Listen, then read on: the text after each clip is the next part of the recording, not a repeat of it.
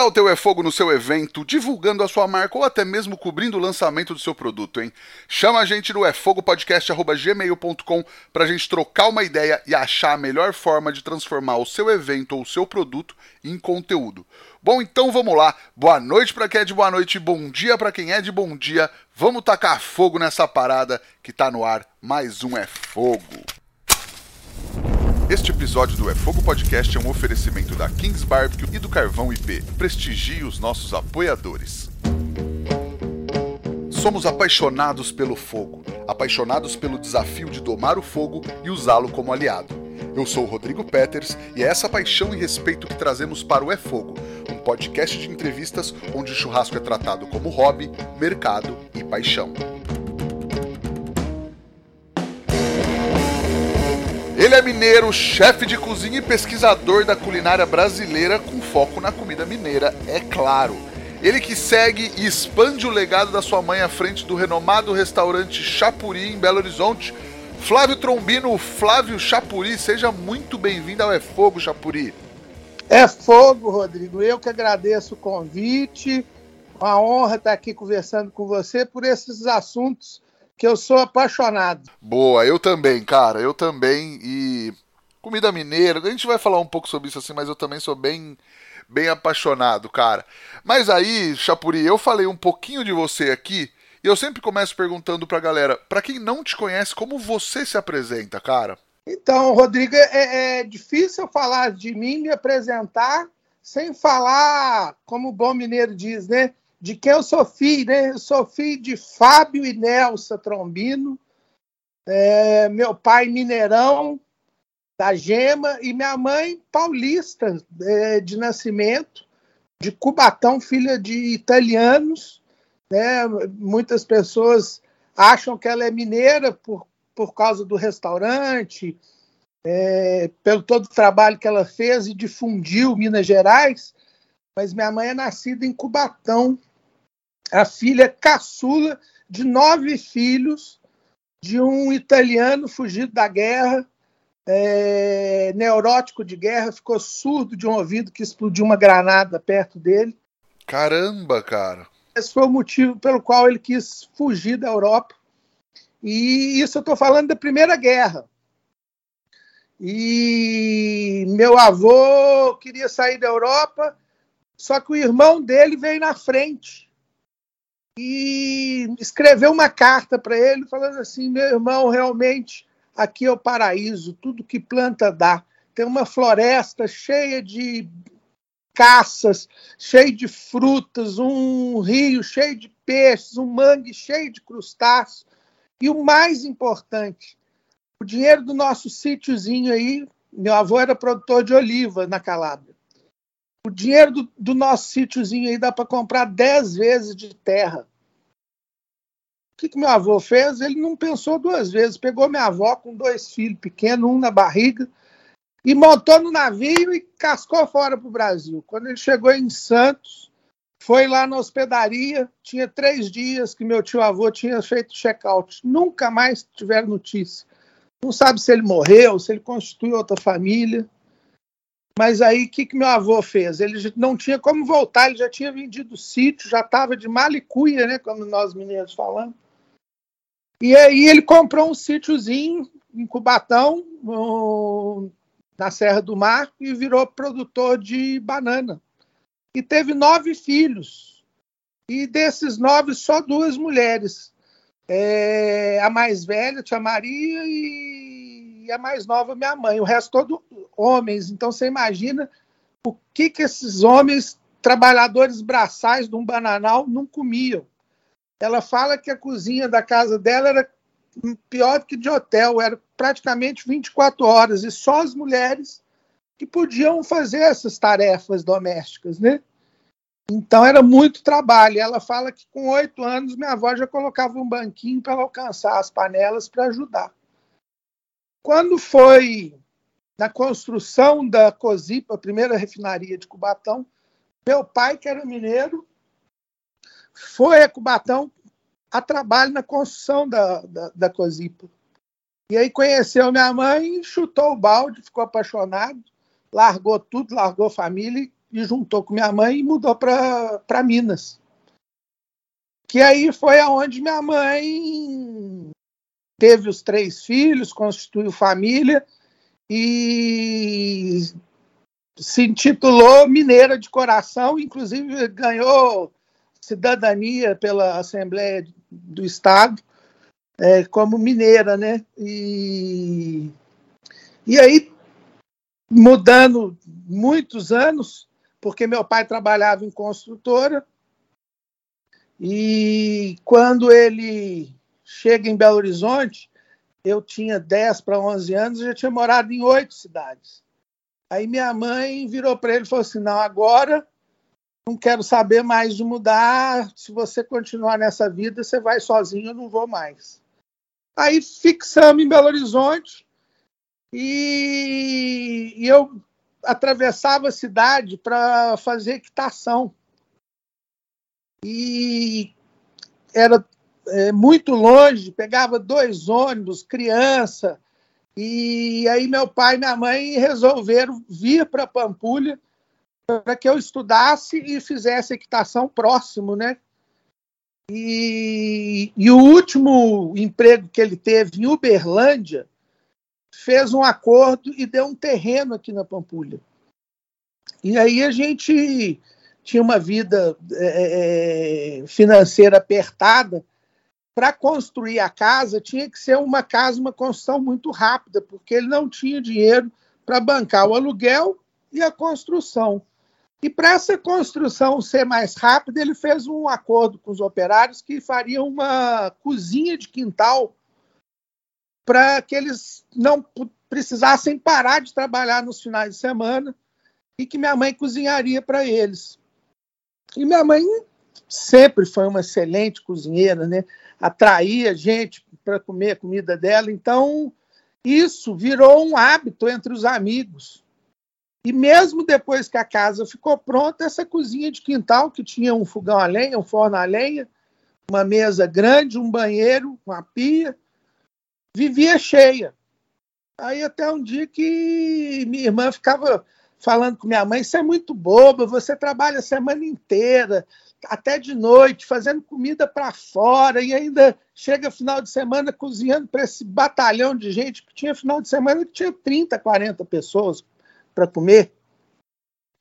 E aí falou: monta um restaurante. Aí meu pai foi, comprou, juntou um dinheirinho, comprou um terreno do lado e fez uma chopana. Para você ter uma ideia, tinha seis mesas. Era uma chopana, uma cozinha acoplada com a copa e um banheiro masculino e feminino só. Era meu pai, minha mãe, minha irmã, eu e dois colegas meus de escola. Eu tinha 17 anos na época, então eram dois colegas que nunca tinham trabalhado, é, que vieram para ajudar a servir. Nem nos nossos melhores sonhos a gente podia imaginar que o Chapuri se transformaria no que se transformou ao longo desses anos. Né? Nós chegamos no pré-Copa do Mundo ter 120 funcionários. Hoje a gente tem 80, mas hoje a gente atende, a gente ganhou uma eficiência tal que hoje a gente atende mais do que naquela época. Que demais, cara, que então, demais. Então a gente não, não podia sonhar, porque foi uma coisa que era para ser um complemento da economia familiar, entendeu? Sim, e isso tem quase 40 anos de história, o restaurante já, né? 36 anos mais precisamente. Dia 22 de agosto, que é o dia do folclore, é, a gente comemora aniversário e esse ano a gente completou 36 anos. Olha só, cara. Ô Chapuri, e assim, falando de infância, quais as tuas primeiras lembranças de comida, de cozinha da vida, assim, coisa que você lembra, sei lá, que você acha que são as suas primeiras lembranças mesmo? É, é, é eu acho que assim, que realmente as minhas primeiras lembranças de vida, não só de comida, está envolvida com comida e está envolvido com minhas travessuras, vamos dizer. A gente fala aqui em Minas que uns meninos custosos. Eu era muito custoso, assim. Então, É, chegava nas férias, minha mãe virava para meu pai, porque nessa época meu pai ainda trabalhava em construção, né? E virava para ele e falava assim: Fábio, leve esse menino embora, porque ele vai pôr fogo na casa. Ele, ele, que eu já estudava de manhã e de tarde, eu já aprontava. Você imagina na época das férias eu ficasse 24 horas dentro de casa. E aí meu pai me levava para o norte de Minas. Então eu tenho uma lembrança muito forte dos sabores do norte de Minas, que foi nessa época que eu conheci é, Coentro, que eu conheci Baru, que eu conheci Pequi, é, e as lembranças de datas comemorativas, os, desde o primeiro aniversário, é, eu sempre pedia a mesma coisa: nhoque com polpeta da avó Felícia e gelatina colorida. Maravilhoso, maravilhoso. Sabe aquilo que te acompanha a vida inteira, que nunca mudou?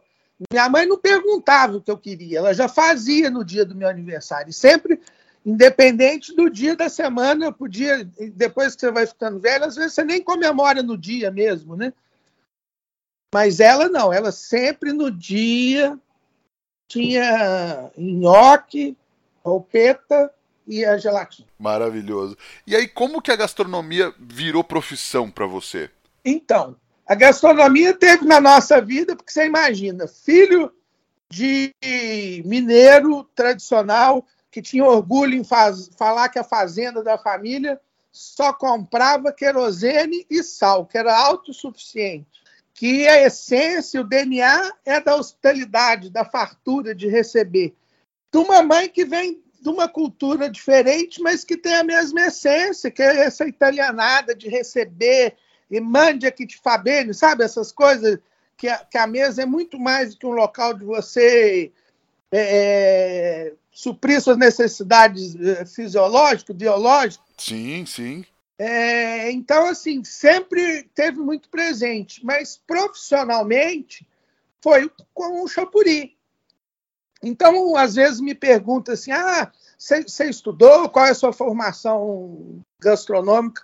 Eu falo que eu não posso nem dizer que eu sou autodidata, porque senão eu estaria sendo injusto com os meus mestres, que foram os meus pais, e minha grande escola, que foi o Chapuri, né? E aí foi, foi isso. Para entrar no Chapuri, você começou e já foi de uma vez, assim, lógico que com, com tudo que você tinha aprendido na vida inteira, assim. Só que foi uma mudança de chave, né? Porque uma coisa é você cozinhar é, por, por hobby, por prazer, quando vira comercial, é, não que você não tenha esse prazer, mas é, é, muda tudo, né? A dinâmica muda. Então, por exemplo, a gente que teve um sucesso muito rápido, eu até vou te contar uma das coisas que contribuiu para que isso fosse tão rápido. É, minha praça era a Praça das Chapas, que até hoje é, a gente serve nas mesmas chapas que nós produzimos, nosso filé, nossa linguiça. É, na época era contra filé, porque não é, tinha o hábito do corte da picanha. Isso foi uma coisa que veio depois. Então, tudo que se fazia na chapa, o lombo de panela, era a minha praça. E eu tinha um fogãozinho de três bocas. Então, pelo movimento, tinha hora que eu olhava a comandeira assim, tinha 10, 12 linguiças, e meu pai gritando comigo. Meu pai era muito bravo. Solta essa linguiça, o cliente está cobrando. Quanto mais ele me pressionava, mais eu nadava. Aí eu comecei a soltar crua, aí voltava. O cliente reclamou que estava mal passada. Aí que eu nadei feio. Aí eu falei assim: quer saber de uma coisa? Aí eu fui passei a faca na linguiça.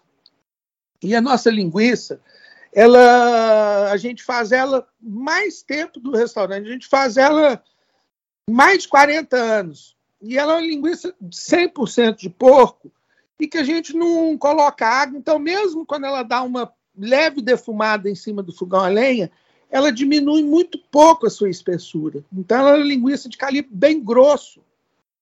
E então ela demora a passar. Mas como a gente dá essa leve defumada, quando você passa ela na chapa quente, você corta ela, ela não perde a forma. Ela não desmancha. Então, de, desse sufoco nasceu a linguiça aberta, porque até então eu nunca tinha visto ninguém que servia linguiça dessa forma aberta. E aí é, é, é, a escola foi realmente na prática ali, o movimento, e a gente foi criando a nossa, os nossos processos, entendeu? Os nossos mise en place, que na época foi tudo instintivo, né? A gente não teve essa formação é, é, é, formal, assim, né? É, exatamente. Legal. Ô Chapuri, você é um verdadeiro pesquisador da gastronomia mineira tal. E eu antigamente eu tinha uma inquietação assim de ver, eu sou do interior de São Paulo, nascido, criado tal. E eu sempre via que a culinária que a gente tinha no interior de São Paulo, em outros lugares, era parecida, mas eu não sei se era, sei lá, só mineira tal. E aí eu conheci o trabalho do Carlos Alberto Doria, que você deve conhecer, né? Uhum. Que fala sobre a culinária caipira da paulistânia tal, e me abriu os olhos para isso. E, e ele até fala que, é, enfim, muitos lugares, ele fala, ah, ele é do Vale do Paraíba, e aí a comida que tinha lá quando ele era criança, ele volta lá hoje a um restaurante de comida mineira, mas que é uma comida, não vou falar paulista, mas uma comida caipira, não necessariamente mineira. Cara, o que, que, que, você acha dessa. Não vou nem falar polêmica, assim, mas dessa história. Você acha você vê alguma diferença entre a culinária mineira e a culinária caipira? Vejo, vejo algumas diferenças apesar de terem a mesma origem. E que não quer dizer que a culinária mineira não seja caipira, se é que você me entende. Claro, claro. Então, é, porque o que, que define né, uma, uma, culinária? O que, que define uma culinária, seja ela mediterrânea, seja ela nórdica? É, o que, que seria? Insumo? Modo de fazer? Costume?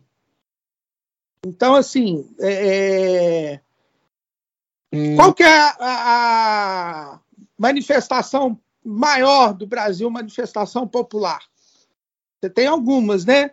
O samba, o futebol, é, concorda? Sim, sim. É, e onde no Brasil se come no estádio de futebol feijão tropeiro? É, exatamente. Você conhece algum lugar? Eu conheço o estádio, não sei se é Paulistão, não, Mineirão eu acho que é, não é? Então, é, é, nos estádios de Minas Gerais você come feijão tropeiro. É...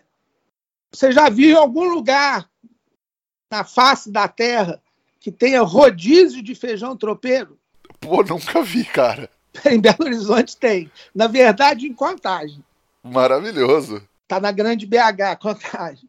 Tem, juro, tem lá no Bar do Zezé tem um tradicionalíssimo rodízio de feijão tropeiro. Você paga, eu não sei quanto está hoje, mas você paga um X e come quantos tropeiros e quantos zoiudos você quiser. Se você quiser comer uma dúzia de zoiudo, você come, frito na banha. Maravilhoso. Cara, já. Próxima vez que eu for a BH, além do chapuri, que eu infelizmente não conheço, tô devendo essa visita, mas vou comer o rodízio de tropeiro também. Entendeu? Então você Pega, por exemplo, Belo Horizonte foi eleita capital, é, cidade criativa da gastronomia pela Unesco. São Paulo também concorreu. Não que São Paulo não seja uma cidade gastronômica, mas é identidade, é pertencimento. Você não adianta. É, agora o Estado de Minas está num processo de patrimonialização da comida mineira. Eu acho que é um projeto muito importante. Mas o mais importante já foi feito, que é o nosso pertencimento, é o nosso orgulho. Então, vou dar um exemplo do que, que eu estou falando. Qual é o país no mundo que tem menos leis? É o Japão. Hum. Que mais cumpre. O exemplo eles deram na Copa do Mundo aqui. Eles saíram limpando a sujeira deles no, nos estádios de futebol. Sim, sim. Então, mais importante que patrimonializar é ter esse pertencimento, esse orgulho. E a paulistânia, ela, ela, ela, perdeu esse bonde exatamente nesse momento que ela não teve esse orgulho. Pelo contrário, ela estereotipou de uma forma pejorativa o Jeca Tatu, preguiçoso, indolente, sujo.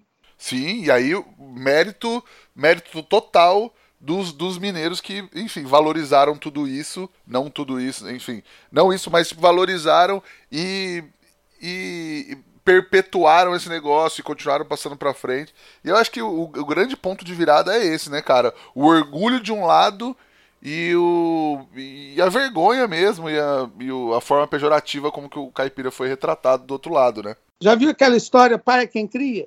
Sim, boa. Entendeu? E, e você vai achar peculiaridades. Aonde se come fígado cebolado com giló em pé? No bar da loura, com uma cerveja bem gelada. Entendeu? É você supre uma necessidade social. A gente não tem a praia, que é o local mais democrático, né? A gente, qual que é o nosso espaço democrático? É o bar. Isso faz parte da nossa cultura. Então, como, como dizer que não existe comida mineira? E eu, assim, eu admiro Dória, eu gosto muito dos livros dele, mas alguns, alguns depoimentos, algumas declarações dele, tem hora que, que são meio é, provocativas para ter polêmica mesmo, entendeu? Ah, sim, mas isso que não exista comida mineira, eu nem concordo também, assim. Eu acho que. Eu até te perguntei de, de, é, genuinamente mesmo, até para ver se até na, enfim, nas suas pesquisas, nos seus estudos, tinha uma diferença. Mas eu acho que, enfim, a gast... não, quem sou eu ou qualquer um para falar que não exista gastronomia mineira e eu acho que a gastronomia mineira está num, num momento que é um momento de. Até isso que você falou, ganhou o prêmio de, de, de capital criativa da gastronomia. Isso vem se mostrando, né? Eu tive em BH em maio pro Fuegos, eu fiz questão de ficar uma semana, porque eu amo BH, sou apaixonado. Sempre que eu vou, eu gosto de comer em vários lugares. E aí eu tô devendo essa visita no Chapuri, mas é, BH e até Minas no geral, mas Belo Horizonte si tá com uma cena gastronômica riquíssima, aonde tem o resgate da tradição mas muita criatividade. Enfim, esse prêmio reflete isso, né? Mas muita gente fazendo muita coisa criativa, não só numa gastronomia mais requintada, mas também na baixa, na baixa gastronomia, né? Para todos os gostos. E aí, voltando ainda no assunto do Dória, que uma do, dos, das declarações dele, que ele fala que o livro da Dona Maria Estela Libânio Cristo foi uma encomenda do governo que na época não sei se era Hélio Garcia ou Francilino Pereira, mas enfim. É, eu conversando com o filho e neto da dona Maria Estela, não sei se você sabe, ela é mãe do Frei Beto, né? Não, mas eu ia até te perguntar: esse livro é um livro, é um ponto de virada da gastronomia mineira? É, é um documento muito importante, que foi um best-seller que foi escrito na década de 70. É e que o Dória alega que esse livro foi encomendado pelo governo, que não é verdade. O que, que aconteceu? Dona Maria Estela Libânio Cristo, uma intelectual, é, mulher de militar que vivia sobre o machismo da época e que não podia fazer nada que não fosse os afazeres domésticos. E ela gostava muito de escrever, de literatura, e o marido nunca permitiu que escrevesse um livro. E quando ela morreu, um amigo, o pai, o marido dela faleceu, ela ficou viúva. Um amigo virou para ela e falou assim: Estela, chegou o momento de você escrever seu livro. Ela falou assim: Uai, mas a, a, nessa altura do campeonato, ela já era mais velha. Ele falou assim: Uai, nunca é tarde. E, é, e você está com a cabeça ótima, lúcida. Aí ela falou assim: ah, mas e agora que eu escrevo? Ela falou assim: ah, você tem tanta coisa de, de, de, culinária, de receitas, que era a única coisa que ela fazia. Faz um livro de cozinha mineira que não tem, não existe. E aí ela escreveu o livro. E quando foram ver para editar, viram que não tinham dinheiro. E aí que ela foi oferecer ao governo. E o governo viu que realmente fazia parte da cultura e foram tendo viradas, porque depois os governos subsequentes foram entendendo da importância culturalmente para nós mineiros a nossa gastronomia. Então, uma outra virada foi o Madrid Fusion, que pela primeira vez, em vez de um país ser homenageado, foi um estado. Então, teve uma comitiva que mais de 30 chefes mineiros, ao Madrid Fusion, e a partir de dali é, mexeu com a cabeça do, dos jovens mineiros. Na época, o Léo Paixão tinha acabado de abrir o Gluton. Ele foi para Madrid com a ideia de abrir um bistrô francês. E ele voltou com a cabeça virada que ele tinha que fazer da comida mineira. Ali você tinha nomes como Felipe Ramé, como Fred Trindade e até outras gerações que a partir dali enxergaram que o caminho era comida regional. E encabeçados pela, pela uma homenagem a Dona Lucia e minha mãe, que eram as matriarcas, né? Inclusive agora vai ser lançado a Bienal da Gastronomia Mineira em Belo Horizonte e vai ter um documentário As Matriarcas da Cozinha Mineira, que vai ser um documentário contando exatamente sobre Dona Maria Estela Libânio Cristo, Dona Lucinha e Dona Nelson. É, então a gente está realmente com uma gastronomia pujante, crescente, é, valorizando a nossa cultura, e isso tudo começou lá atrás. Começou lá atrás. Começou com o trabalho da minha mãe, com o trabalho da dona Lucinha, de valorização, de orgulho. Só que o povo já tinha isso é, no seu dia a dia, já faz parte do nosso DNA, a nossa hospitalidade. É, em qualquer lugar que você vai em Minas Gerais, a maioria das casas do interior você entra pela cozinha. Boa. Tenha, a gente tem um, uma relação afetiva, eu acho que maior que qualquer lugar do, do mundo. Apesar de mais de não sei quantos milhões de pessoas cozinham na lenha, não cozinham no gás, era um dado que outro dia eu fiquei assustado com ele. Mas não é por opção, é por necessidade, né? Nós não. Hoje você tem empreendimentos imobiliários que o diferencial de marketing é falar que tem uma área com fogão a lenha. É verdade, cara. É, é mudança de comportamento. E isso veio só é, é cada vez mais é, é, é ficando óbvio para a gente, né? E isso foi despertando cada vez mais o nosso orgulho. Não, sensacional, cara. E eu acho isso importantíssimo e é um movimento que não que não acaba, né? Que está continuando e vem vindo uma geração nova de, de chefes e restaurantes fazendo trabalhos muito legais. E aí, Chapuri, o que, que você vê? Não sei se tem alguma coisa assim, mas de mais importante ou de mais legal da comida mineira, assim. É, é exatamente essa diversidade, porque isso é uma outra coisa, né? Como que você vai definir essa cozinha é muito difícil, porque, como já dizia Guimarães Rosa, né? Minas é muitas, né? Ele ainda usava um, uma licença poética do erro de português, porque Minas Gerais é singular na sua, na sua pluralidade. Você é uma outra coisa que eu questiono às vezes um pouco Dória, que ele fala assim: ah, houve registros de Pequim São Paulo. Pô, qual a fonte que ele viu isso? Vai, vai plantar Pequim então? Por que, que não refloresta? Nem no próprio Cerrado é, são em todas as regiões que tem Pequim. Sim, e Minas tem, né? Tem, e, e, e importante, e tem assim, num determinado local. É, é a mesma coisa, Belo Horizonte tem pé de Pequim. Mas quem come Pequim na capital? Só quem veio lá do Jequitinhonha, quem veio lá do Jequitinhonha, não, quem veio do norte de Minas, né? E eu ia até te perguntar alguma coisa disso, assim, é, a gastronomia mineira dá para falar que é uma só ou tem meio que as mesmas bases em todas as regiões do estado? Lógico que com as suas particularidades e peculiaridades e, e coisas típicas, como Pequim, uma determinada região, por exemplo, mas base assim são as mesmas em todos os lugares?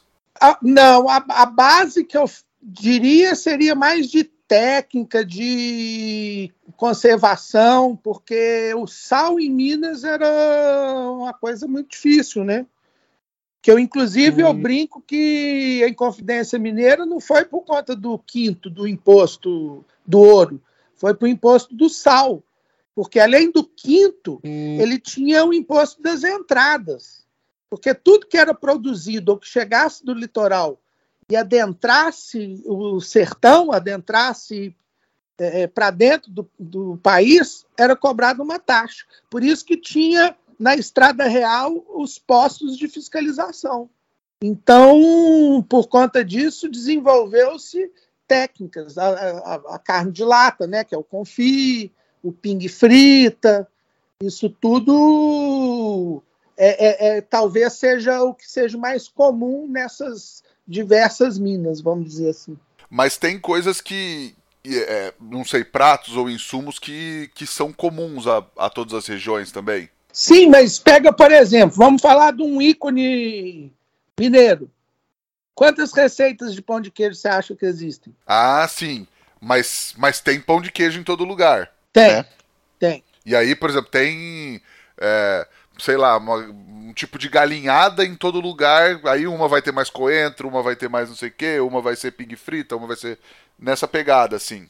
É, a, a, as quitandas elas se assemelham, mas elas têm, vamos dizer assim, é, é, detalhes e diferenças. O pão de queijo mesmo, eu brinco que tem no mínimo 853. Uma para cada município. Boa. Na verdade, tinha que fazer uma contabilidade de família, né? Porque é quase, sei lá, igual o chimichurri a galera fala na Argentina, cada família tem sua receita. Tem. O Léo, na pandemia, o Léo Paixão fez um sucesso porque ele lançou um pão de queijo, três ingredientes super simples, que para os mais tradicionalistas não é nem pão de queijo, é chipa, né? Chegou a faltar polvilho azedo nos supermercados em Belo Horizonte. Ô, louco, sério? Sério, é algo assim. Porque isso é outra coisa. Porque a gente tem que falar de gastronomia, de gastronomia popular. O é, é, é que, que, que as pessoas comem é, nos aglomerados, nos, nos, condomínios de luxo? Você tem que ver em todas as faixas sociais. O que, que, que, que o Belo Horizontino come? Você pode ir na casa do, da pessoa mais pobre, do milionário, muitas das vezes come a mesma coisa, come feijão tropeiro, come angu. Sim, e às vezes até a gente fica falando de gastronomia, falando de gastronomia, enquanto é, eu até postei esses dias uma galera que às vezes é, diminui a comida do dia a dia, diminui a, a gastronomia popular, como se não fosse gastronomia, né? E fica achando que gastronomia é só espuma e escargot e sei lá o que. E, enquanto que gastronomia é o que o povo tá comendo no dia a dia, né? Uma das, é, das coisas que mais me encantou nos últimos tempos foi a dona Sheila. Dona Sheila é uma empreendedora nata. Ela tem um, uma barraquinha, posso nem dizer uma barraquinha, porque ela puxou uma lona do poste no ponto de ônibus da entrada do aglomerado que chama Padre Bispo de Melo. Ela vende um espetinho de sambiquira a dois reais. E aí você, comendo o espetinho, você ganha um shotzinho de cachaça. Se você comprar 10, você ganha um. Você faz noção a, a quantidade de espetinho que a dona Sheila vende. Aí então, maravilhoso. E sambiquira que é um insumo super super acessível, né?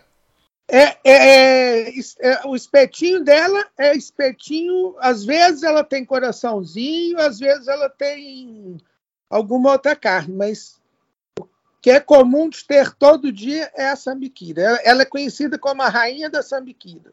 Maravilhoso.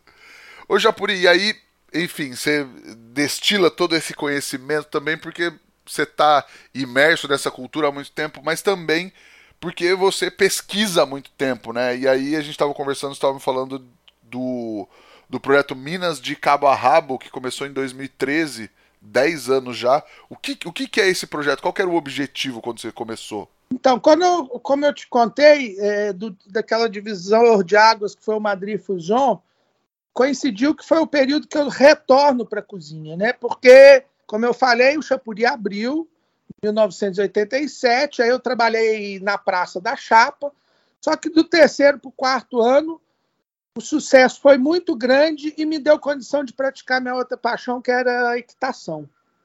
Eu sou mestre em equitação. Eu cheguei a ter 90 alunos. Aí eu, há 11 anos, vim fazer a sucessão da minha mãe, que me deu o estalo que tinha chegado o momento. E logo em seguida teve uma Madrid Fusion que minha mãe virou para mim e falou assim: você não pode deixar de ir. Lá vão estar assim os melhores chefes de Minas Gerais, é a oportunidade de você estar tá buscando muito conhecimento. E aí, quando eu chego em Madrid, foi um soco no estômago. Eu fiquei louco, porque é um centro de convenções enorme. E você imagina, eu fiquei mais de 10 anos afastado da, da gastronomia profissional, da cozinha profissional. Você imagina o que, que não evoluiu. Tudo no mundo nos últimos 20 anos evoluiu num tempo muito mais rápido do que evoluía antes, por conta né, da globalização, da internet. E aí eu vi assim um tanto de coisa que eu nunca tinha visto, gastronomia molecular, um tanto de coisa, e eu inclusive num momento eu fiquei assim, será que meu fogão a lenha está fadado a virar uma peça de museu? Eu já estava assim, tendo crises existenciais. Quando que de repente, num cantinho do centro de convenções, eu avisto um estande num forno a lenha carvão, que era o Josper. Aí eu falei, aleluia, nem tudo está perdido, né? Você pode fazer alta gastronomia ou gastronomia contemporânea com fogo, né? E aquilo ali eu comecei a perguntar e conversar. Fiquei louco, fiquei louco com fome, louco, louco. Aí eu perguntei se chega no Brasil, só tinha um no Brasil, que era do Jefferson Eda, que ele tinha posto no Átimo. E aquilo eu, eu, eu, eu falei para mim mesmo: eu preciso criar alguma coisa que eu preciso estudar muito, eu preciso de muito conhecimento. E foi quando eu voltei e criei o Minas de Cabo Rabo, que é um projeto que não tem fim, não tem. Porque é, Minas, o Brasil é um país continental. Minas Gerais pode-se dizer que é um país também, né? Claro. Maior, maior que muito país. É, é, é, você começa a estudar ele hoje, quando você acaba, você já tem que voltar, porque já mudou um tanto de coisa. É verdade. É, é, eu estou falando em 10 anos, nós tivemos uma pandemia no meio. Então, muitos produtores que eu visitei já não existem mais. Outros já começaram. Então, é, é um projeto que eu uso para me alimentar, para devolver o meu trabalho à frente do Chapuri. Porque quando eu entrei, você suceder uma pessoa de sucesso é muito desafiador. E minha mãe, ela ganhou todos os prêmios e títulos que poderia ter ganhado na época dela. Foi eleita pelo Guia Quatro Rodas Restaurante do Ano. Saiu no New York Times, quer dizer, ela ganhou uma notoriedade internacional, viajou Alemanha, Portugal, Espanha, Estados Unidos, Japão, China é, eu pensei comigo mesmo, eu preciso imprimir minha identidade, mas ao mesmo tempo eu não posso perder a minha essência. Mas eu preciso imprimir minha identidade, e para isso eu preciso de conhecimento. E aí hum. o Minas de Cabarrabo foi um, uma ferramenta muito importante para a gente é, aprender mesmo, conhecer e, e a partir desse conhecimento é o que eu emprego aqui no Chapuri até hoje. Boa, e aí esse ano teve uma expedição que você estava me contando que faz parte do projeto, que vocês também viajaram toda a, a região do, do Rio São Francisco documentando é, a cena gastronômica e, e, cultural dessa região, foi isso? Foi, é, foi um, uma collab entre o Minas de Cabarrabo e o Canastro Overland, que é do Silvão é, e do Capim Canastra, do Guilherme, lá da Canastra, é, onde a gente percorreu o São Francisco da nascente à foz, e aí a gente denominou Expedição ao Pará, que foi a primeira denominação que o Rio teve na época de Américo Vespúcio, em 1501, quando ele, ele adentrou ao Brasil pelo São Francisco, é, só que com um olhar realmente gastronômico. Como que foi essa expedição? A gente saiu de São Roque de Minas, é, garimpando é, conhecimentos e garimpando insumos para a gente fazer pratos durante essa viagem. Então a gente tinha é, uma trupe que foi variando ao longo da expedição, mas que basicamente era eu, o Clebinho, que é um produtor de cachaça, que faz parte do projeto Minas de Cabarrabo, um cinegrafista, o Silvão com a esposa e o Guilherme Capinho Dieguinho, onde a gente foi fazendo queijo também. E foi assim, a gente cozinhou em lugares muito emblemáticos. A gente cozinhou em frente à casa do Manuelzão, em André Quissé, uhum. a gente cozinhou ao lado do vapor do São Francisco, Benjamin Guimarães, a gente cozinhou em frente à casa da Maria Bonita, a gente cozinhou num catamarã no meio da represa de Sobradinho. Enfim, a gente. É, foram 23 dias onde a gente fazia pelo menos uma refeição com um prato que a gente criava com o que a gente tinha é, vivenciado ali aqueles dias. E a gente hum. foi fazendo também algumas trocas, né? Então teve também uma cozinha de embornal, né? Com a cozinha de trecho, que a gente foi de caminhonetes 4x4, onde a gente foi juntando na matula muita coisa bacana. E aí a gente foi vendo também a, a, a reação das pessoas, porque a gente cozinhou em praça pública também, né? A gente cozinhou é, na Ilha do Ferro, é, em praça pública, a gente cozinhou em Januária, a gente cozinhou é, é nesses lugares que as pessoas muitas das vezes tinham uma reação de surpresa muito grande, porque era aquele sabor que elas estavam acostumadas, mas muitas das vezes de uma maneira diferente do que o, o tradicional delas e com pequenas é, é, mudanças de alguns ingredientes que a gente já vinha carregando ao longo do Rio. Muita cultura, muita música, muita dança. É impressionante como que realmente o São Francisco é o Rio da integração nacional e quanta riqueza esse rio não não leva, né, é, para esse Brasil afora. E o lado ruim é o quanto ele foi castigado ao longo dos anos também, como que ele sofreu e sofre, né?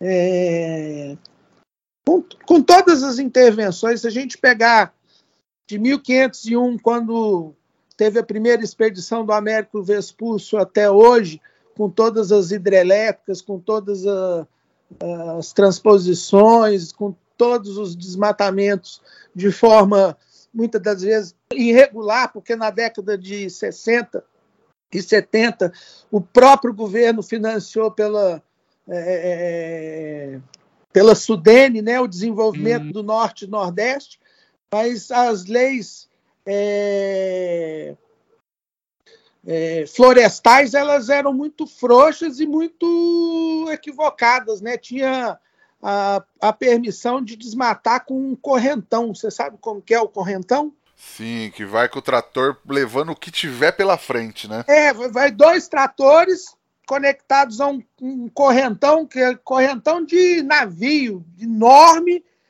e tratores de esteira super potentes que vão arrastando esse correntão e vai arrancando com raiz, com tudo, e isso é, é um processo que vai desertificando o solo. E isso, você imagina, foi financiado pelo próprio governo, linhas de crédito, é, onde os caras fizeram isso, muitas das vezes não cuidaram da floresta, e ficou lá aquela terra morta. E, e, e o pior, assoreou, né, porque teve essa desertificação e assoreou os leitos dos afluentes do São Francisco. Então, quer dizer, isso foi um dos fatores que castigaram o Rio São Francisco para ele é, sofrer tanto quanto ele sofre hoje. Mas os impactos da, das hidrelétricas, quer queira ou quer não, tem um impacto, um impacto muito grande, é, e mais tragédia de Brumadinho, isso tudo contribui, né? Todos esses é, essas tragédias ambientais, todos esses fatores contribuíram para que o rio, então você, por muitos lugares você não encontra os peixes que encontravam antes, alguns peixes estão é, tem a polêmica agora do surubim, né, da, da proibição da pesca do, do surubim. Que é pelo risco de extinção mesmo. De risco de extinção mesmo. Então, é muito preocupante. A gente é, não pode esperar mais que tenha mudanças, que, que a gente é, reverta isso, porque já não vai ser fácil, mesmo mesmo com todo empenho e vontade política, não, não é uma reversão fácil, porque não foi uma nem duas é, ações que fizeram, isso foram várias ao longo de muitos anos, né? Claro. E aí todo, tudo isso vai virar livro e vai virar documentário? Vai virar um livro é, que provavelmente a gente está lançando no comecinho do ano que vem.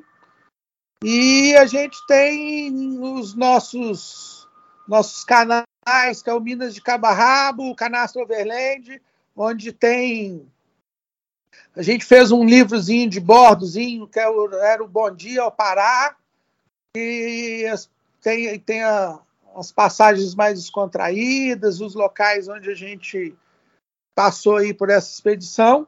E estamos programando a expedição do ano que vem, que eu ainda não posso dar spoiler, depois eu volto para te contar. Já tem data ou não? Não, é, ainda não. A gente está fechando o calendário. É, para a gente ver as ações do ano que vem. Mas com certeza a gente tem. Já, já tô com saudade da estrada. Boa, mas aí combinado a gente se fala para para você vir contar essa nova história aqui no podcast pra galera também. Fechou, combinado. Fechado. Ô Chapuri, e aí, como é que foi para um chefe mineiro que deve fazer uma belíssima de uma pururuca, fazer dupla com, com o chefe americano Adam Perry Lang na churrascada desse ano que ele fazendo uma barriga de porco pururuca e você fazendo uma goiabada lá na hora para comer junto. Como é que foi esse esse match? É fogo, né, Rodrigo? Um mineiro como eu tem que aprender a fazer torresmo pururuca com um americano, né? é verdade. É muito bom, é assim, é, o que vale desses eventos como a churrascada, como o Fartura Tiradentes, realmente eu conheço, é a troca de conhecimento, é esse intercâmbio. Quando que eu poderia imaginar que eu ia ter a oportunidade de, de cozinhar com um cara com a bagagem é, é, que o Adam tem? Então, assim, sou muito grato à, churrascada é, por estar sempre me convidando. Já foi a, a quinta participação minha em churrascada e é difícil descrever qual que foi melhor, porque todas foram incríveis e essa eu fui brindada com Ada, que é um cara fenomenal, assim, impressionante. Eu fiquei é, muito fã do cara. O cara você é, sente que ele está fazendo ali a paixão que ele tem aquilo, né? E aí a hora que você estuda um pouquinho a história dele, você vê que o que move o cara mesmo é paixão, né? Não tem outra explicação. Sim, e vou falar para você que foi o de vocês foi um dos únicos pratos que eu comi. Eu comi muito mal na churrascada esse ano. E teve coisa que eu não comi e tava gravando com o pessoal, tava ao vivo, então nem sei que gosto tinha. Mas de vocês estava maravilhoso. Mas assim, a, pururuca dele, o porco dele tava muito bom. Mas de repente não precisa de quatro dias para fazer uma boa pururuca também, né, Chapuri? Não, a gente faz em uns 15 minutos, dá pra gente fazer alguma. Sensacional, sensacional. Mas a dele fica muito boa também, né? Não, é, não tem que falar que é melhor ou qualquer coisa, né? É, não, é... na gastronomia não tem isso. Você tem é, é, variações e eu, como um bom glutão, eu adoro todos. E a dele. E foi o casamento perfeito, né? A gente também ficou muito feliz com o resultado. Você falando aí, só vem é, confirmar que a gente estava percebendo. Tava, cara, tava muito bom. E se você é mais um dos milhares de brasileiros que está procurando um smoker para sua casa, para sua varanda gourmet, para o seu quintal ou para o seu negócio, chama Kings Barbecue, que eles têm de todos os tamanhos e todos os estilos. Tem desde a Sugar, que é super compacta, pode caber até dentro da sua churrasqueira do apartamento. Passa pela Lolita, que é ótima para quem está começando, Direct Flow. E tem também todos os tamanhos para dar aquela bombada no seu negócio. Fala com a galera que eles te ajudam a achar o tamanho ideal para você. Chama a Kings e fecha com certo. Ô Chapuri, e aí, qual que é aquela dica que se você tivesse recebido lá atrás quando você começou, você acha que teria feito toda a diferença para você, cara? É, eu, eu acho que não teve essa dica, sabe? Eu acho que eu tive todas as dicas. Eu acho que se não, não chegou onde tinha que chegar é porque eu não segui as dicas, sabe? Porque minha escola foi muito boa, meus pais sempre me mostraram o melhor caminho. Se eu não fiz é porque eu fui cabeça dura mesmo, sabe? É, eles a vida inteira é, prezaram muito para que eu estudasse, que eu me preparasse, é, independente para qualquer coisa que eu quisesse ser da vida. É, inclusive, é, minhas filhas é, não quiseram montar, né? Obviamente, a gente tem assim uma, uma vontade que os filhos gostem do que a gente gosta, e aí elas por, por obra do destino, assim, teve uma academia de ginástica bem legal perto de casa, onde elas se interessaram em fazer. Eu virava e falava com minha esposa: a gente não pode ser nem. É, é, é seria até injusto né, se a gente não apoiasse ela, porque os nossos pais sempre nos apoiaram em tudo que a gente quis fazer. Então, eu acho que eu tive todas as dicas que eu precisava ter lá atrás. Sensacional, cara. E aí a gente chega no Lenha na Fogueira, onde teoricamente a gente fala de polêmica aqui no podcast. Mas, Chapuri, qual que é o maior pecado que dá para cometer é, na comida mineira? No, o maior pecado é o que a gente já comete, né? É, inclusive, eu vou fazer um prato onde eu vou fazer o angu da Nelsa porque minha mãe é, como eu te contei, descendente italiano. E meu pai era mineiro. E quando a gente abriu o restaurante, ele brigava demais com ela, porque ela temperava o angu. E ele falava assim: angu de mineiro só vai fubá e água. Porque não vai nem sal, né? O que tem é, é, o, é o guisado, é o cozido mineiro, né? E minha mãe tacava leite, manteiga, queijo. Aí, de tanto ele brigar, ela falou assim: tá bom, vamos fazer o seguinte. Eu vou passar a fazer hoje, de hoje em diante dois, dois, dois caldeirão de angu. A gente manda os dois para a mesa e o que voltar mais a gente para de fazer. Aí não deu outra, né? O angu dela ganhou disparado. Mas foi feito isso mesmo? Foi ia dois para mesa? Ia dois para mesa. E aí o angu temperado da minha mãe voltava rapado a panelinha a do angu mineiro, tadinho, voltava tudo. Mas se você for falar isso para um mineiro tradicionalista, pelo amor de Deus, vão falar que é um sacrilégio. Como outro dia, se você me permitir, é, claro fazer o Fartura Tiradentes e esse ano eu fui brindado com espaço brasileira.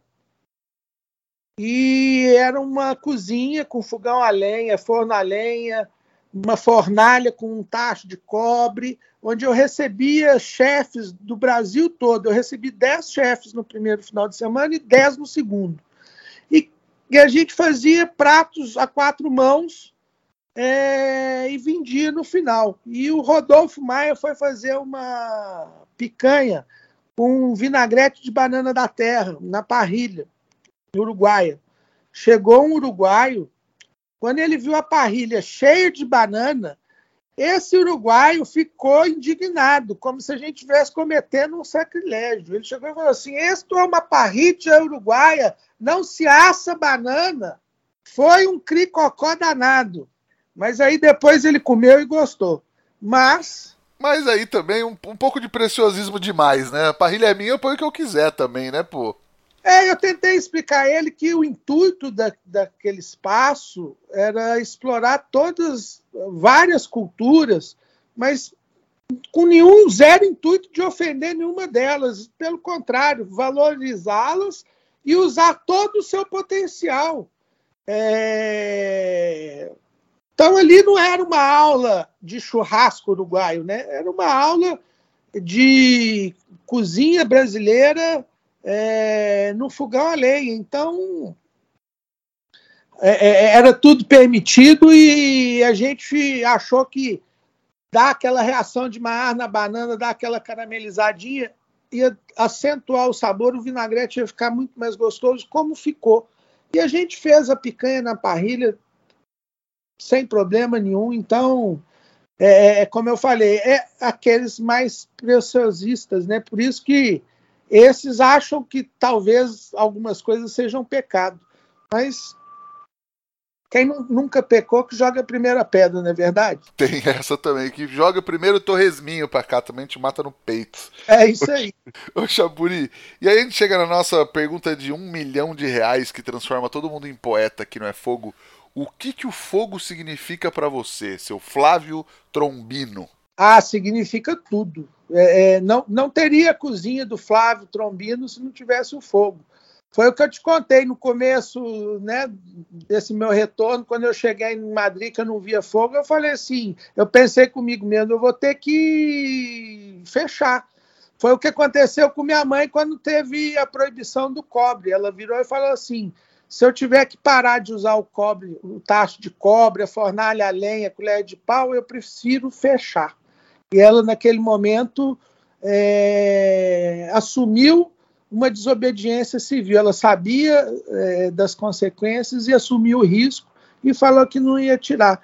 Então, fogo para mim significa a mesma coisa. Se amanhã ou depois falar que eu não posso mais usar o fogo, eu prefiro parar de cozinhar. Maravilhoso, cara. E você tem alguma receitinha, uma dica, um truque para passar para a galera que está ouvindo a gente agora? Eu tinha é, é, é, é, um espaguete com giló. Bem, bem simplesinho. É um alho e óleo uhum. com giló. Então você vai picar o alho bem picadinho, é, vai fritar ele e vai. Aí eu vou dar uma dica do giló. O giló verde claro, ele o amargor é mais moderado. Então, quem não come giló por causa do amargor, procure comer verde claro. Todo, todos uh, os vegetais com verde mais escuro, é, seus princípios ativos são mais fortes. Então, o giló, que tem a característica de amargor, os verdes escuros são mais amargos. É a primeira dica. A segunda dica, deixa antes de fritar, deixa ele em água, é, com um pouco de bicarbonato, água gelada. E aí, quando você for fritar, você frita em chapa bem quente. E aí, esse espaguete alho e óleo, você vai fritar o alho, jogar o giló, deixar ele bem fritinho e saltear nessa mesma panela o espaguete e jogar um queijozinho curado por cima, fica uma delícia. Nossa, que fome que deu agora, cara. Maravilhoso. E tem alguma coisa para indicar para a galera assistir, ler ou visitar, Chapuri? É... Para ler, para quem quer conhecer um pouco mais a cozinha mineira, Feijão, Angu e Couve, do escritor mineiro Eduardo Frieiro, que é o nosso patrono. É... o dia do aniversário dele, dia 5 de julho, foi decretado por lei estadual, o Dia da Gastronomia Mineira. É, é, o primeiro ensaio que retrata os hábitos alimentares do mineiro. Uma outra coisa que eu ia te falar, aquela questão do que é a comida mineira, para você ter uma ideia, na nossa literatura a gente deve ter mais ou menos 45 terminologias como comida mineira. Lomba mineira, tutua mineira. Paulista, eu acho que só tem quatro. É, então fica essa dica, o feijão angu e couve. É, cine, é, filme, é, documentário A Dona do Tacho, por conta dessa desobediência civil da minha mãe, é, foi dado esse nome ao documentário onde ela conta a história dela. Inclusive vai passar, acho que vai ter um festival de cinema de comida, de food, cine food de São Paulo, Vai, teve. Já, já vai ser a segunda edição, né? Segunda edição, vai ser exibido nele. E podcast, eu tenho um podcast já há quatro anos, chama Alvorada Gourmet, onde solto pílulas diárias de segunda a sexta-feira, mais ou menos de um minuto e meio, dicas rápidas de gastronomia em geral. Maravilhoso. E como que é o nome do livro que você me falou, que era o livro que o Dória falou que foi encomendado pelo, pelo governo tal? Como chama esse, quem quiser procurar? Fogão a lenha. Fogão de lenha. Dona Maria Estela Libano Cristo. É, o fogão de lenha, se eu não me engano, está na 28 edição. E na última edição, ou na vigésima, ou na penúltima, tem uma receita da minha mãe que é o frango preguento então, minha mãe foi imortalizada pela Dona Maria Estela Libano Cristo no seu, na sua penúltima edição, ou última, se eu não me engano, do Fogão de Lenha, porque ela, ao longo dos anos, foi reeditando e acrescentando o livro dela. Demais. E o que significa chapuri? Chapuri, em tupi-guarani, significa rio de águas calmas, lugar tranquilo. E lembra que eu falei que meu pai tinha um, eh, ele eh, mexia com construção? Com grandes obras, ele era o uhum. de fazer a primeira obra. Então ele chegava num lugar onde ia fazer uma hidrelétrica. Primeira coisa que ele fazia, ele falava que peão dormia até em cima de árvore, mas não ficava sem comer. Então a primeira coisa que ele construía era a cozinha. Ele que era o rancho, né, que eles chamavam. Então ele construiu o rancho, dali nascia a Vila Operária. E aí, quando a Vila Operária estava funcionando, ele ia embora. Então, ele desenvolveu uma, uma, competência de construções rápidas. E do dia que resolveu construir o Champuri, do dia que ficou pronto, não levou mais que 10 dias. E aí a gente ainda não sabia que nome dava. Aí ele virou e falou assim: cada um sugere um nome. Aí ele sugeriu Chapuri, porque um tio avô foi estudar plantas medicinais na cidade de Chapuri, no Acre. Quando voltou, gostou muito do significado, pôs o nome de uma fazenda. E eu sugeri atrás da moita, porque em frente ao Chapuri tinha uma grande moita de capim. Você passava na rua não via o Chapuri. E a gente ficou no, na dúvida desses dois nomes. Aí ele falou: vamos parar a discussão, eu vou registrar os dois nomes.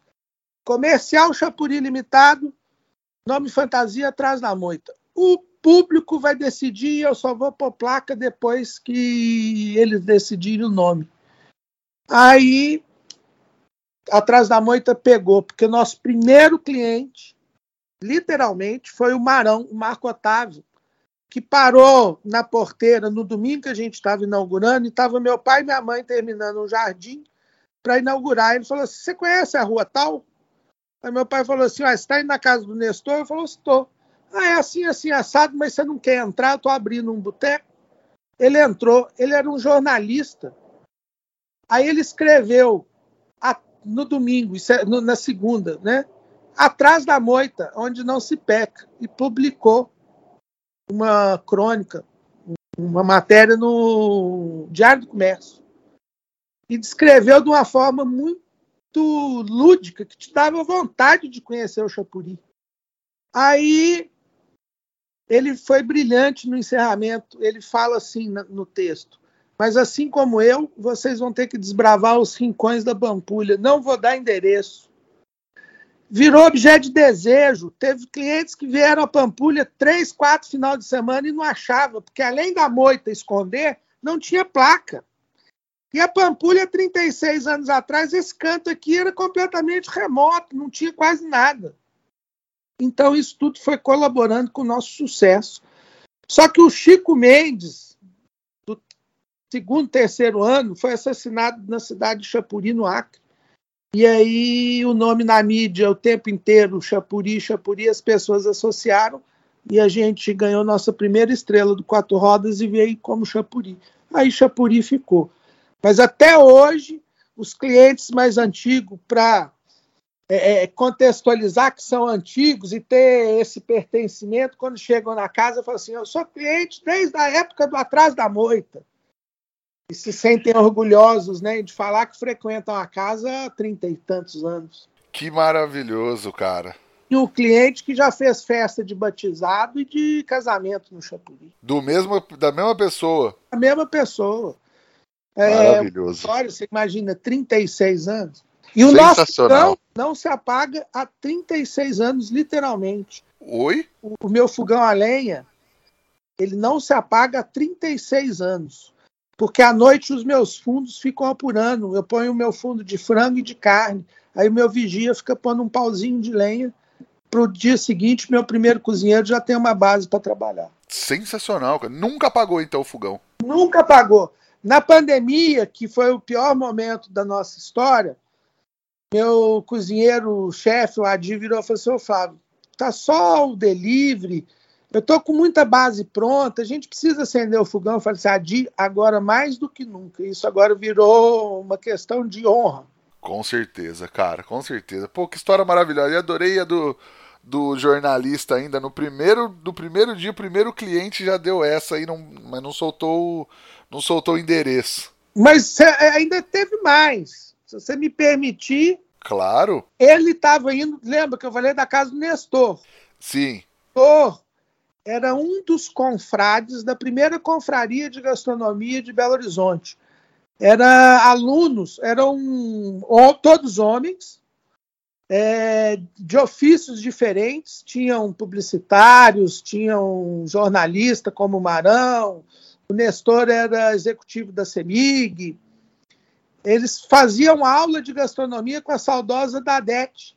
Dadete dava aula de cozinha francesa e eles, apaixonados com cozinha, com comida mineira, foram ter aula com a Dadete e montaram uma confraria.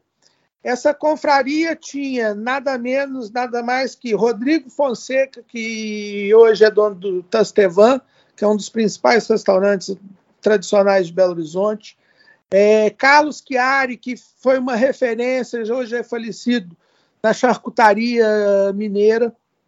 É, Edgar Melo e Targino Lima, que eram publicitários, mas que chegaram a ter um restaurante. E o Edgar Melo foi o primeiro representante do Bocuse d'Or no Brasil. O Edgar Mello era muito amigo do Hugo Celidônio, que era chefe de cozinha e escrevia para o Globo no Rio. E por conta disso ele era muito amigo dos franceses, Claude Troigot, Emmanuel Bassolet, é, Laurent. E o Laurent, como era discípulo do Paul Bocuse no Brasil, tinha uma incumbência do Paul Bocuse de ter um representante brasileiro, que até então nunca tinha tido um representante brasileiro, mas que tinha que ser um brasileiro mesmo, que não podia ser um chefe italiano ou francês, qualquer que seja. E não tinha. E aí o Hugo Celidão falou assim: ah, tem um mineirinho lá que faz um torresmo. Aí o Edgar Melo foi participar, foi o nosso primeiro representante.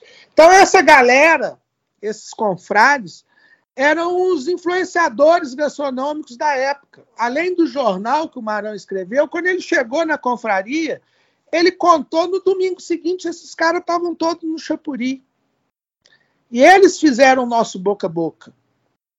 Então, Edgar Melo, para você ter uma ideia, através do Hugo Celidônio, contou para o Dânio Braga, que foi um cara à frente do tempo dele, que fundou duas associações muito importantes para a gastronomia brasileira, que foi a Associação dos Sommeliers do Brasil e a Associação dos Restaurantes da Boa Lembrança. Então, a gente entrou para a Boa Lembrança no quarto ano de funcionamento, a gente já era membro da Associação dos Pratos da Boa Lembrança. Isso tudo através dessa turma que foi fazendo boca a boca. Maravilhoso, cara. Que, que começo, hein? Chapuri, ficaria horas conversando aqui com você, cara, mas vamos deixar para um, um, próximo para ter um gostinho para a gente bater mais papo também. Quem quiser te encontrar nas redes sociais, por onde te procura, cara? Instagram, Flávio Chapuri, os podcasts Alvorada Gourmet, é... Facebook, Flávio Chapuri, mas acho que hoje em dia tem canal do YouTube também, Flávio Chapuri, Minas de Cabarrabo.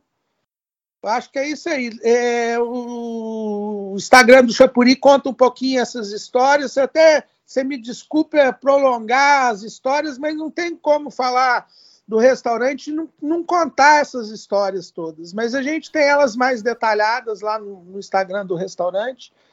É, e quem tiver por BH, vai ser um prazer, me procura, estou sempre aqui. Um prazer receber todo mundo.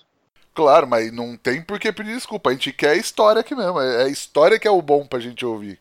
E falar pra galera seguir a gente também no arroba no meu que é o arroba Rodrigo Peters, underline, e compartilhar esse podcast com aquele amigo que precisa ouvir um pouco dessa, dessa mineiridade que o Chapuri trouxe pra gente hoje.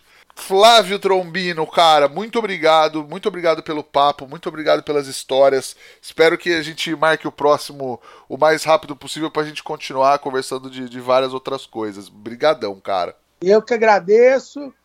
Parabéns, seu programa. Tive a oportunidade de estar escutando os podcasts, está muito massa. Brigadão mesmo, cara. Brigadão. E tô devendo uma visita no Chapuri. Na última vez que eu tive em BH pro Fuegos, acabei não conseguindo passar lá, mas irei da próxima com certeza e espero voltar em breve mesmo pra BH, cara. Brigadão mesmo. Por favor, tô, tô, te esperando, senão você não vai poder nem falar que conhece a cena gastronômica bem de Belo Horizonte. É verdade, é verdade. Falar que você conhece uma parte. Com certeza. Queria agradecer também a Kings Barbecue e ao Carvão IP pela parceria de sempre e agradecer a você que nos ouve aí toda semana no fone, no carro, no mercado, onde quer que você ouça. Já sabe, semana que vem tem mais. Brigadão, tchau!